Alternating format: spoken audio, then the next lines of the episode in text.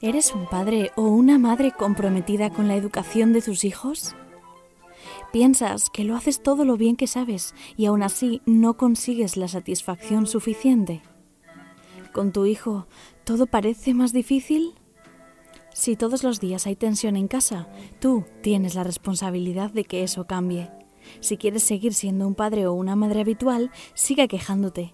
Pero si quieres convertirte en un padre o una madre de alto rendimiento, empieza a entrenar. No te conformes, fórmate. Aquí empieza un nuevo episodio de la mano de Miguel Ángel Jiménez, psicólogo y entrenador de madres y padres de alto rendimiento. Comenzamos.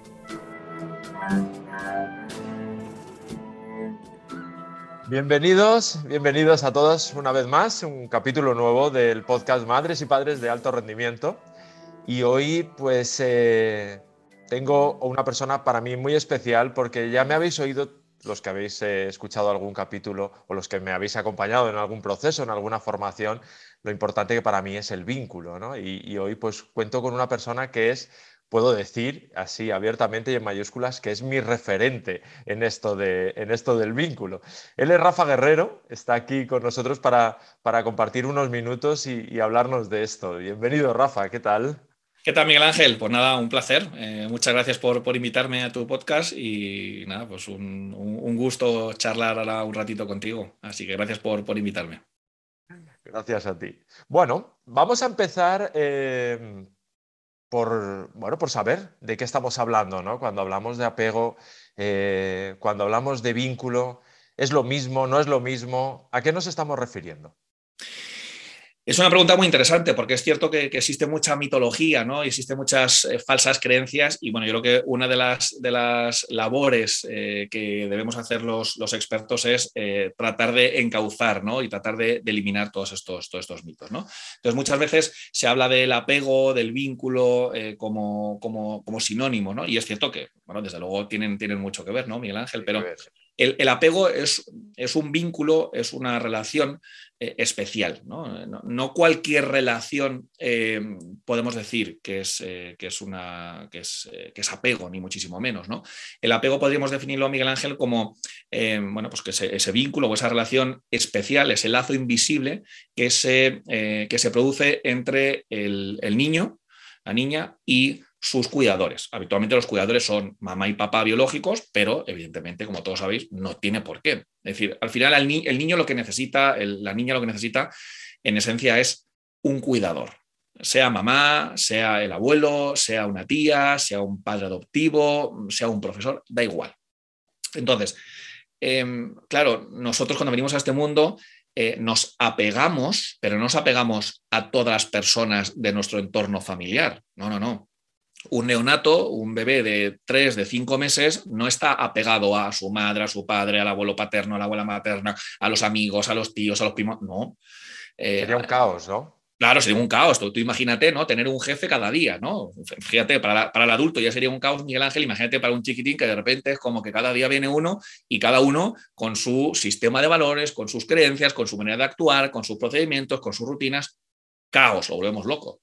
Entonces, el, apego se produce como muchísimo con tres personas. Con, lo habitual es con una o dos. Desde luego que siempre hay una que es favorita, y digo favorita en femenino a propósito, porque generalmente es la mamá, ¿no? La mamá es la que tiene mayor probabilidad de ser la figura de, apego eh, y el motivo se llama nueve meses, ¿no?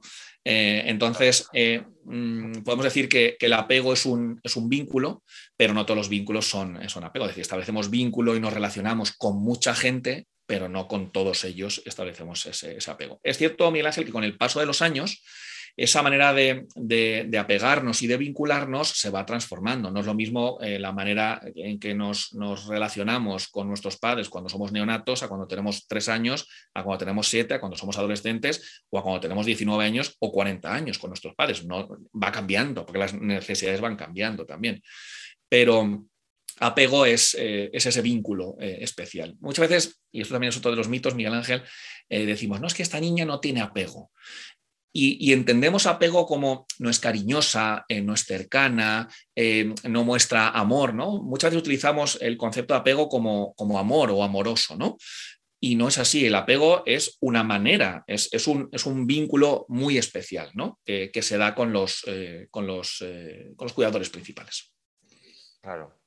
Y ahora te, preguntaré sobre los tipos de apego que hay, porque no todos, eh, no hay uno y no todos son sanos, ¿no? Pero, mm, eh, ¿qué características crees tú que, cuáles son los ingredientes fundamentales del apego, ¿no? ¿Qué variables o pilares son, los que sustentan esto que llamamos apego? Vale, pues aquí, Miguel Ángel podemos hablar de muchísimas variables, pero yo en las, en las formaciones trato de ser lo más eh, y en un podcast como mayor motivo aún, ¿no? Pero trato de ser lo más esquemático posible y para mí creo que hay eh, dos variables, fíjate si lo estoy eh, simplificando, ¿no? hay dos variables que para mí son fundamentales para, como tú bien decías, para que desarrollemos un apego seguro o para que desarrollemos, en plural, los apegos inseguros. Y esas dos variables serían, la primera de ellas, la protección y la segunda es la autonomía. Tan importante es que protejamos a la infancia como que fomentemos la autonomía, la capacidad de hacer las cosas por sí mismos, el carácter investigador y explorador que tienen nuestros hijos. Si yo soy capaz de eh, ser sensible, de ser empático a los distintos momentos de mi hijo, de mi hija, de mis alumnos, y saber cuándo necesitan ser protegidos y cuándo necesitan que le digamos, adelante, que eres capaz, es muy probable que yo esté desarrollando un apego seguro. Y si resulta que en estas dos variables de las que hablamos, ¿no? la protección y la autonomía, resulta que hay o bien un exceso o bien un defecto de ella, es ahí donde se provocan, ¿no? donde se producen los apegos inseguros. Claro, todos, Miguel Ángel, en, en, ocasiones nos hemos comportado de una manera más sensible, más empática o todo lo contrario, hasta incluso negligente, todos. Pero la pregunta sería, ¿cuál es la manera habitual que tú tienes de relacionarte con tu hijo? Si es, si es manteniendo en un equilibrio flexible la protección y la autonomía, es muy probable que esto sea un apego seguro, lo cual supone un 60% de la población. Y si esas dos variables están mal reguladas o son deficitarias, o a lo mejor alguna está muy por encima y otra está muy por debajo, en ese caso estaremos desarrollando un apego inseguro. Claro. Eh, no sé si te pasa, eh, fíjate, así escuchándote, me viene una experiencia personal mía con, con padres y con madres, ¿no? que esas dos variables cuando las manejamos en, eh, digamos, en, educación, cuando estamos trabajando y acompañando con papás y mamás en, el proceso de crianza, em, trabajamos en base a esas dos variables, o yo por lo menos sí que trabajo desde ahí, ¿no? Em, aparece, no sé si a ti te ocurre que aparece el cariño, aparece el amor, aparece todas estas cosas, y yo creo que hay ese, e, ese, error de, no hombre, pero es que yo, ¿cómo no voy a proteger a mi hija si la quiero tanto, ¿no? O no voy a, voy a dejarle, pero no, si le pasa algo, claro, se confunde, ¿verdad? El cariño con estas dos variables. Sí, sí, se, confunde y, luego muchas veces estamos más metidos en nuestro mundo adulto que en el mundo de los niños. Como, como no terminamos de entenderles, aunque hemos pasado por, por, esa, por esa fase, pero no terminamos de entender a los niños, porque yo creo que Miguel Ángel, una de las claves está en que no terminamos de entender el desarrollo evolutivo, no lo conocemos bien, no sabemos cómo se desarrolla el cerebro y no sabemos qué necesidades tiene, eh, tienen, tenemos ¿no? en cada momento de la vida. No lo mismo las necesidades que tiene un neonato de las que tiene un chiquitín de tres años que las que tiene uno de seis años ¿no? o un adolescente, no tiene nada que ver.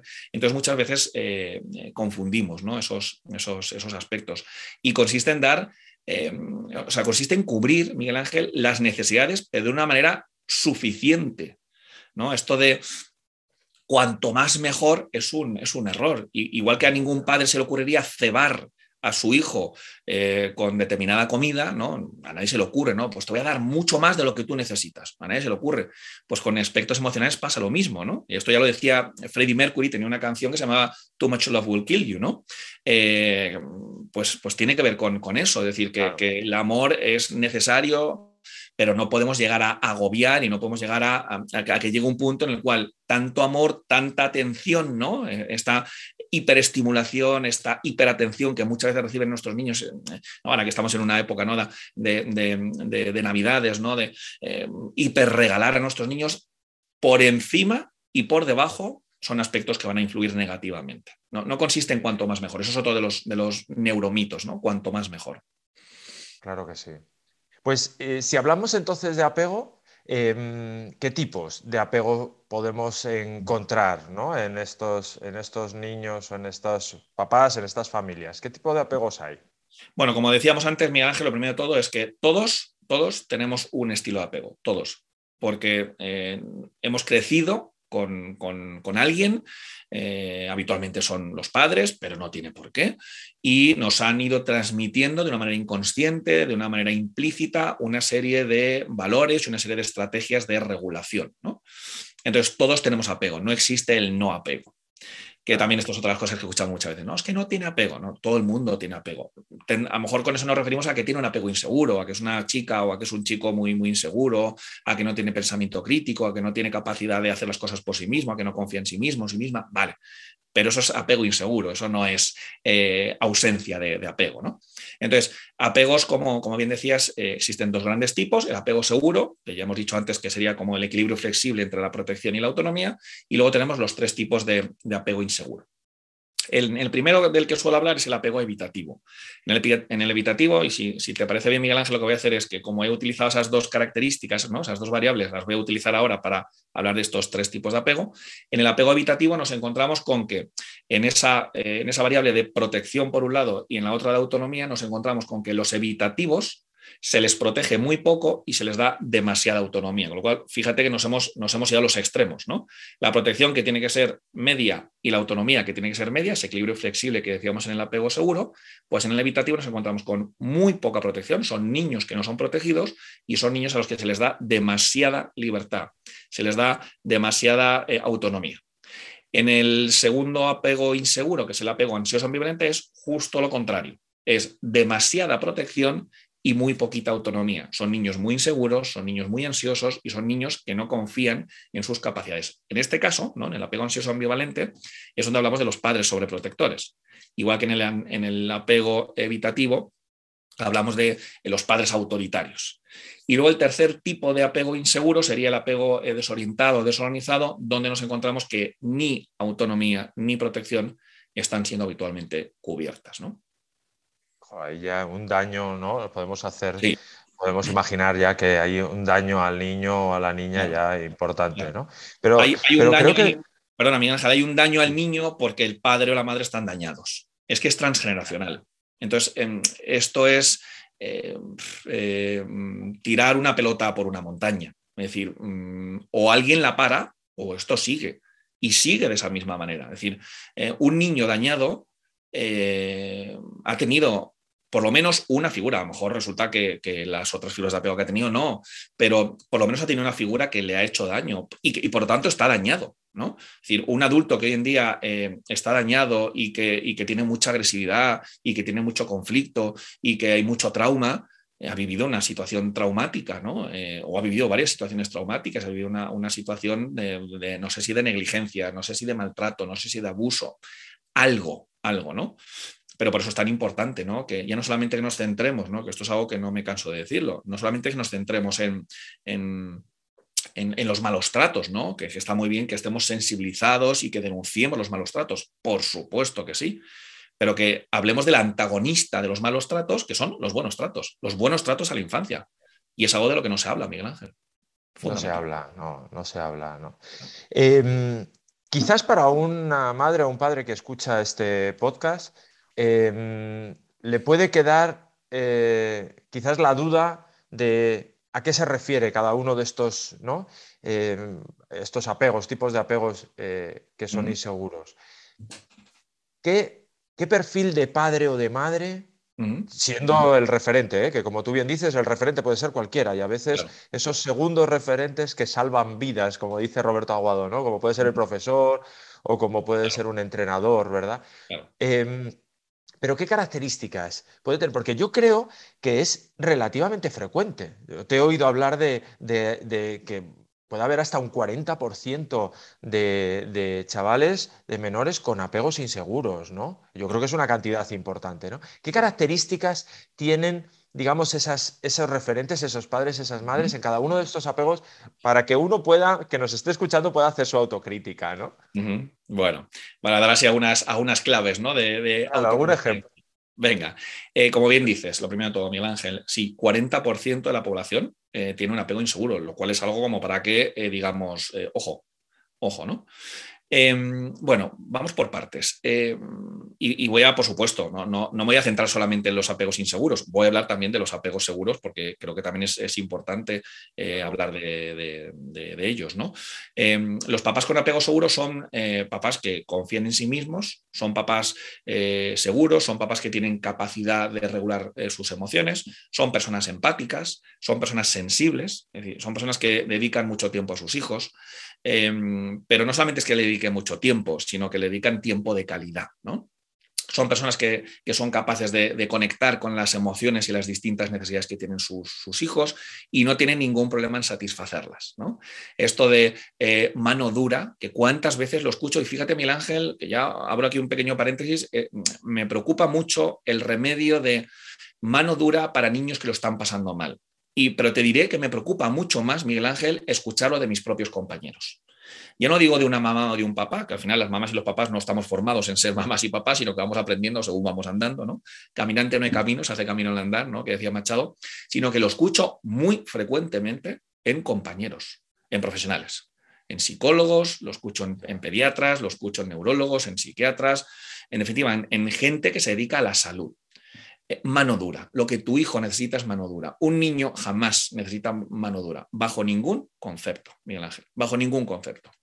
Se esté portando bien o se esté portando mal, que los que los que me conocen saben perfectamente que, no soy nada partidario de, del concepto, ¿no? de la idea de portarse bien o portarse mal. Los niños ni se portan bien ni se portan mal, los niños se portan y los niños muestran su naturalidad y, muestran sus, necesidades. Otra cosa es que tú eso lo catalogues como el niño se está portando mal porque no está cubriendo o no, no está cumpliendo tus expectativas como adulto, pero son cosas diferentes. Una vez más, es una sociedad del adulto, creada por el adulto para el adulto. Eh, olvidándonos una y otra vez de manera exagerada de los, de los niños. Entonces, eh, son papás, como te decía, ¿no? los, apegos inseguros son papás que conectan con, sus, eh, conectan con sus propias necesidades y conectan con las necesidades de sus, de sus, niños y no tienen problema en darle lo que necesita. Esto de no cojas al niño en brazos que se va a acostumbrar y le vas a malcriar y lo vas a hacer un ñoño y le vas a hacer un dependiente, es una auténtica aberración al sentido común, a la neurociencia y a los, a los derechos y las necesidades de los niños. Pero fíjate, Miguel Ángel, esto es algo que uno se asoma a la ventana y lo está escuchando constantemente. ¿no? Ha calado, ha calado mucho eso. Claro, claro.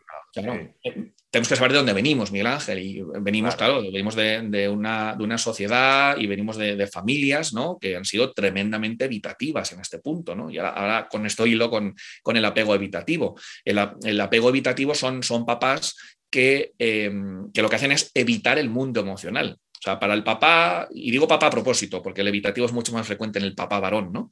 Em, para el papá evitativo, Miguel Ángel, es, eh, lo, más importante son las notas, el comportamiento, la educación, los idiomas, el conservatorio, eh, los goles que has metido en el partido y todo lo que te has esforzado en el, partido de tenis. ¿no? Eso, es lo más, eso es lo más importante. Y deja a un lado, de una manera mm, negligente, el mundo emocional. Al papá habitativo no le hables de mm, es que estoy cansado, es que eh, mm, me estoy enamorado, es que estoy enfadado, o no llores tampoco delante de un papá habitativo, porque lo que va a hacer es que te va a cortar. ¿Y qué te dice el papá habitativo? No llores. ¿no? Claro no llores, eh, pues menuda tontería, no sé por qué te enfadas eh, por esto, anda, déjate de enamoramiento, ahora dedícate a estudiar, ¿no? Lo que, lo que, lo que refuerza mucho el evitativo, el papá evitativo, el papá autoritario, es, eh, es, la, es la conducta es el resultado, es el boletín de notas, ¿no? Y déjate de sentimentalismos, ¿no? Eso no, eso es una tontería, claro. Él no lo puede permitir en su hijo porque a él no se lo han permitido. Claro. el, papá habitativo, pobrecito mío, no es culpable de nada. Igual que el, hijo habitativo tampoco es culpable de nada. Son víctimas, los dos. Los dos. Pero una vez más, esta es la pelota que decíamos antes, ¿no? Que se lanza montaña, montaña abajo, ¿no? Y, esto es transgeneracional. Luego tenemos eh, los papás ansiosos ambivalentes, que igual que el, evitativo es, autoritario, el ansioso ambivalente es, es, todo lo contrario, ¿no? Nos encontramos que, con que son papás que tienen en cuenta la parte emocional, pero la tienen en cuenta Miguel Ángel de una manera exagerada. Son, son, ya en este caso es más frecuente en las mamás, son mamás desreguladas, son mamás sobreprotectoras, son mamás con muchos miedos, con muchas inseguridades que generan esa incertidumbre que generan esa inseguridad y que generan esa, eh, esa desconfianza en su menor. ¿Y por qué la generan? Porque ellas la tienen. Porque ellas la tienen. ¿no? Em, y en último lugar tenemos, fíjate que el, evitativo supone un 20% de la población, es una auténtica pasada. El ansioso ambivalente un 15% y luego el último, el desorganizado o desorientado, supone un 5% de la población, eh, que puede parecer poco, pero ahí hay mucho, creo que mucho sufrimiento. ¿no? Es el apego del, del doble vínculo, del doble vínculo, porque el papá, la mamá, el cuidador, Miguel Ángel, eh, hace una doble función a veces protege y a veces desprotege. Y, esto no lo puede eh, gestionar, no lo puede aceptar, no lo puede asumir. No digo un niño, digo una persona. Tú no puedes ser em, mm, eh, alguien que, me provoque aspectos muy positivos, muy placenteros y lo contrario.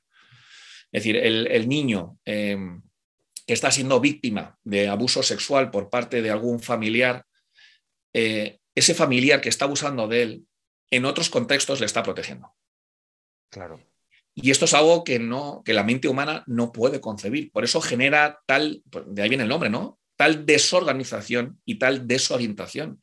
Porque no puedo entender que a veces me cuides y a veces me descuides y a veces seas negligente y seas abusador y maltratador conmigo. No lo puedo entender, porque tú eres mi padre, tú eres mi abuela, tú eres mi profesor y eres el llamado a cuidarme.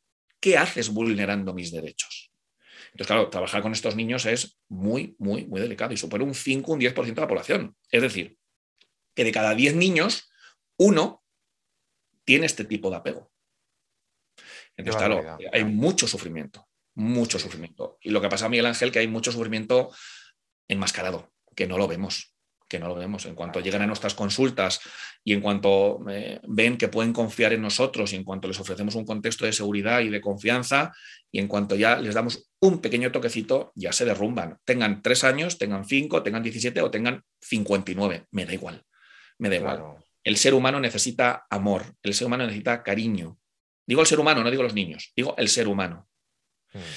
Y esto es algo que eh, está muy lejos de donde estamos les maltratamos, les ignoramos y bueno, creo que no tengo que justificar mi, mi, opinión porque creo que todos lo vemos y lo hemos visto en confinamiento y lo hemos visto en pandemia, lo estamos viendo en pandemia, que una vez más, una vez más son ignorados. Madres y padres de alto rendimiento. Y yo creo que esto último que comentabas de los niños con, con este tipo de apego tan tan lesivo, con, que hace tantísimo daño, eh, a nadie se le escapa. Pero, pero mm, y, yo quiero resaltar eh, que, creo que todos los adultos, y digo todos, tenemos la responsabilidad de cuidar de la infancia, ¿no? Y si detectamos algo de esto, desde luego lo tenemos que poner encima de la mesa. Pero creo que también eh, se puede dar, y esto es una pregunta, no, se puede dar el, un mayor daño si uno de los dos progenitores, siendo que son las dos personas a las que está apegado el niño, uno se apega desde un tipo de evitativo, por ejemplo, y el otro más ansioso ambivalente, ¿no? Eh, eh, tenemos a ese niño que también juega, a lo mejor con dos personas distintas y para algunas cosas va a buscar a uno y quizás para otras va a buscar al otro, pero también hay esa desorganización. Y esto yo creo que también se da con cierta frecuencia, ¿no? Sí, sí, sí, eh, sin, lugar a dudas. Eh, el, mezclarlos, eh, o sea, que nos encontremos con parejas donde el papá sea habitativo y la mamá sea ansiosa ambivalente, esto es muy, muy, muy frecuente es muy frecuente, ¿no? Al final el objetivo no consiste en que el ansioso ambivalente se convierta en evitativo ni que el desorientado, o sea, no es que uno sea eh, así, desde luego que el desorientado y el desorganizado es bastante más, más grave, ¿no? Pero no me puedo, eh, no me puedo, yo por lo menos, Miguel Ángel, no me puedo quedar tranquilo diciendo, bueno, venga, ya no es un desorganizado, ahora es un evitativo. Venga, va, lo damos por bueno. No, no, no, no, no. Tenemos que tender a, a la seguridad o por lo menos a una cierta seguridad. Si no digo que tengamos que ser aquí ni Daniel Goleman, ni Vizquerra, ni Roberto Aguado, no, no, no, no, ni mucho menos. Suficientemente bueno, ¿no? Que decía Don Winnicott, madres suficientemente buenas. Y, estoy completamente de acuerdo con lo que decías eh, ahora en la introducción de esta, de esta pregunta. Esto es una responsabilidad de la sociedad. Esto es una responsabilidad de todos.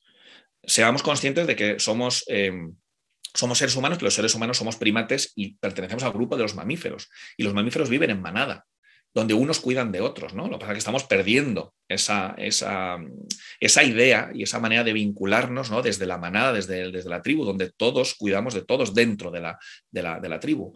Y, luego también tenemos ideas muy, muy insanas, muy perjudiciales, Miguel Ángel, que donde pues, muchas veces escuchamos, ¿no? Yo con mi hijo hago lo que me da la gana. No, perdona, no. Tú con tu hijo no haces lo que te da la gana. No, no, no, no. Esto como, no, yo en mi cuerpo me pongo los tatuajes que me da la gana. No, disculpa. tu cuerpo no te puede poner los tatuajes que tú quieras. Yo me pongo una esvástica porque a mí me da la gana. No, perdona, tú no te puedes poner una esvástica. Va en contra de los derechos eh, humanos. No puedes ah, ponerte el tatuaje. Por mucho que sea tu cuerpo, tú no puedes hacer lo que quieras. Tú no puedes ir por la calle haciendo lo que te dé la gana. Tú con tu hijo tampoco puedes hacer lo que tú quieras. No es que como es mi hijo, bueno, tú estás llamado a proteger a tu hijo. No es que puedas hacer con tu hijo lo que quieras, como si fuese pues, un jarrón o fuera un bolígrafo que puedes hacer con, él lo que quieras. El bolígrafo no tiene derechos, tu hijo tiene derechos. Entonces yo creo que ese, ese tipo de, opiniones, ese tipo de ideas que también están muy arraigadas, ¿no? Eh, hacen mucho daño. Yo con mi hijo hago eh, lo que quiero y, le, explico las cosas como, como, como, quiero. No, perdona, no, no, no, no puedes no puedes. Tú estás obligado a ejercer los buenos tratos con tu hijo porque eh, la ley le ampara a tu hijo y la ley le protege y tiene unos derechos igual que los tienes tú, pero tú no tienes ningún derecho a tratar así a tu hijo, a hablarle así a tu hijo, como tampoco permitirías tú, padre, madre, que tu eh, jefe o que un compañero o que alguien de la calle te hablara de esa misma manera. ¿Por qué Miguel Ángel con los niños sí que lo permitimos y con los adultos no lo permitimos? Es una auténtica aberración. Es una locura y lo tenemos como asumido y relativizado, ¿no? Totalmente. Eh, ¿Qué efectos crees, Rafa, que puede tener esto en los niños? Y, por otro lado, ¿se puede arreglar? Es decir, podemos Evidentemente, ¿no? Un, niño que ha sufrido o que ha vivido ese tipo de apego inseguro tiene la posibilidad de sanarse, ¿no? Em, pero ¿qué efecto así groseros crees que puede tener en, estos niños que crecen con este tipo de apego? Y luego, pues, eh, a ver cómo podemos arreglar esto, ¿no? Vale, yo creo que la, buena noticia, bueno, no es que lo crea, es que lo, veo día a día en consulta, ¿no? La buena noticia es que nuestro cerebro eh, y el desarrollo de, una persona, no digo de un niño, está siempre, yo digo metafóricamente, con los brazos abiertos, dispuestos a quiero mejorar, es decir, el ser humano quiere mejorar siempre, es decir, em, queremos mejorar en nuestro puesto de trabajo, queremos ser mejores padres, queremos ser mejores amigos y queremos ser mejores eh, maridos y mejores mujeres, ¿no, Miguel Ángel? Es decir, el crecimiento, la curiosidad, la autonomía, el fortalecimiento es algo hacia lo que tendemos. Unos más y otros menos, seguro. Hay gente que se acomoda más y hay gente que se acomoda menos, pero todos tendemos a, eso, ¿no? Entonces, la buena noticia es que el cerebro siempre tiende a la salud mental, siempre.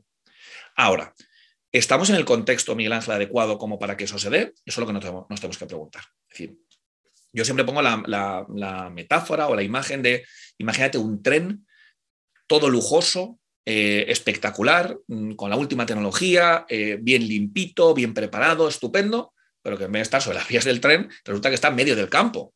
Pues chicos, no estamos haciendo nada, ¿no? O unas vías del tren sin un tren, pues no hacemos nada. Ese tren está dispuesto a mejorar, pero habrá que ponerlo sobre unas vías. No digo que sean unas vías de oro, unas vías suficientemente buenas.